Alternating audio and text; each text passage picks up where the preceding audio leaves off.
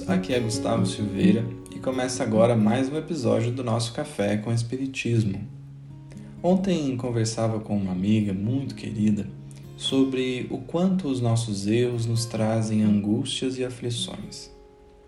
Claro que sabemos que somos imperfeitos, que vamos errar, falhar, sobretudo com aqueles a quem amamos, a quem queremos bem, porque é quase que inerente à nossa condição atual. Mesmo querendo acertar, mesmo cuidando, estando atento, é natural que acabemos por nos equivocar nesse ou naquele momento. Todavia, isso não nos exime de sentir aquele arrependimento doloroso ou mesmo uma angústia, se nos importamos de fato com a outra pessoa. Acolher-se nessa hora é fundamental, senão acabamos por precipitar na culpa o que não traz benefício algum. Em meio a algumas lamentações, ela sabiamente me disse: Veja, errar é normal.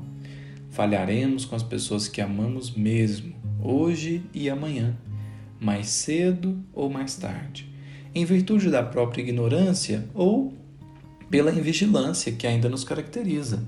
Não é necessariamente falta de carinho ou amor. Essa é a compreensão que nos livra da culpa, nos auxilia a lidar com o equívoco e nos faz aceitar melhor a situação. Todavia, depois do afago, ela não deixou de pontuar. O importante é não reincidir no erro. Errar não é o problema, isso é comum e quase inevitável.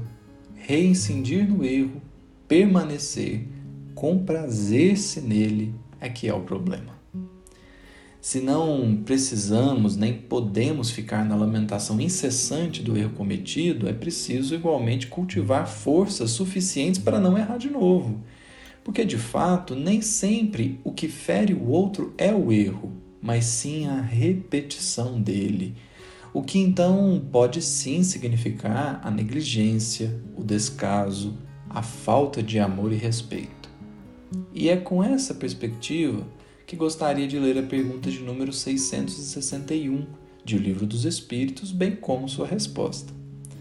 Claro que a questão aborda um assunto muito, mas muito mais amplo que o que iniciamos esse episódio. Todavia, o que funciona no todo funciona no âmbito particular, embora o contrário não seja verdade absoluta.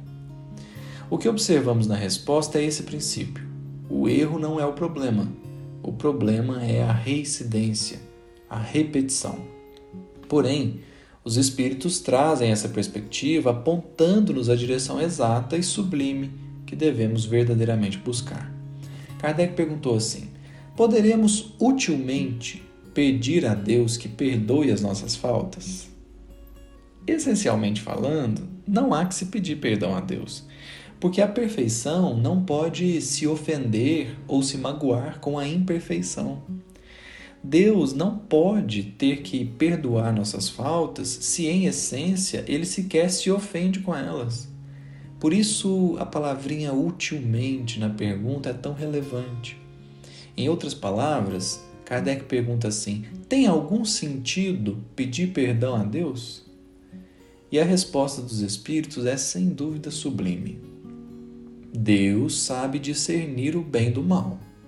A prece não esconde as faltas.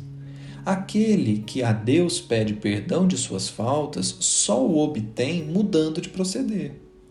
As boas ações são a melhor prece, por isso que os atos valem mais que as palavras. Pedir perdão e não alterar as ações é o mesmo que nada, porque o pedido só faz sentido se parte de um coração arrependido e um coração arrependido necessariamente muda as ações. Se peço perdão e permaneço como antes, então, em verdade, o pedido não fez diferença alguma e eu sequer senti que o que fiz foi de fato algo a ser perdoado. Deus sabe discernir o bem do mal, quer dizer, Deus sabe o que vai no nosso coração. Se nutro o desejo do bem, embora tenha falhado, caído, equivocado, prosseguirei adiante, buscando sinceramente mudar, melhorar, aprimorar, acertar. Do contrário, prece alguma será suficiente. As boas ações são a melhor prece, por isso que os atos valem mais que as palavras. Se quisermos orar pedindo perdão, lembremos antes que o importante é o que fazemos depois do equívoco. Um grande abraço a todos e até o próximo episódio do Café com Espiritismo.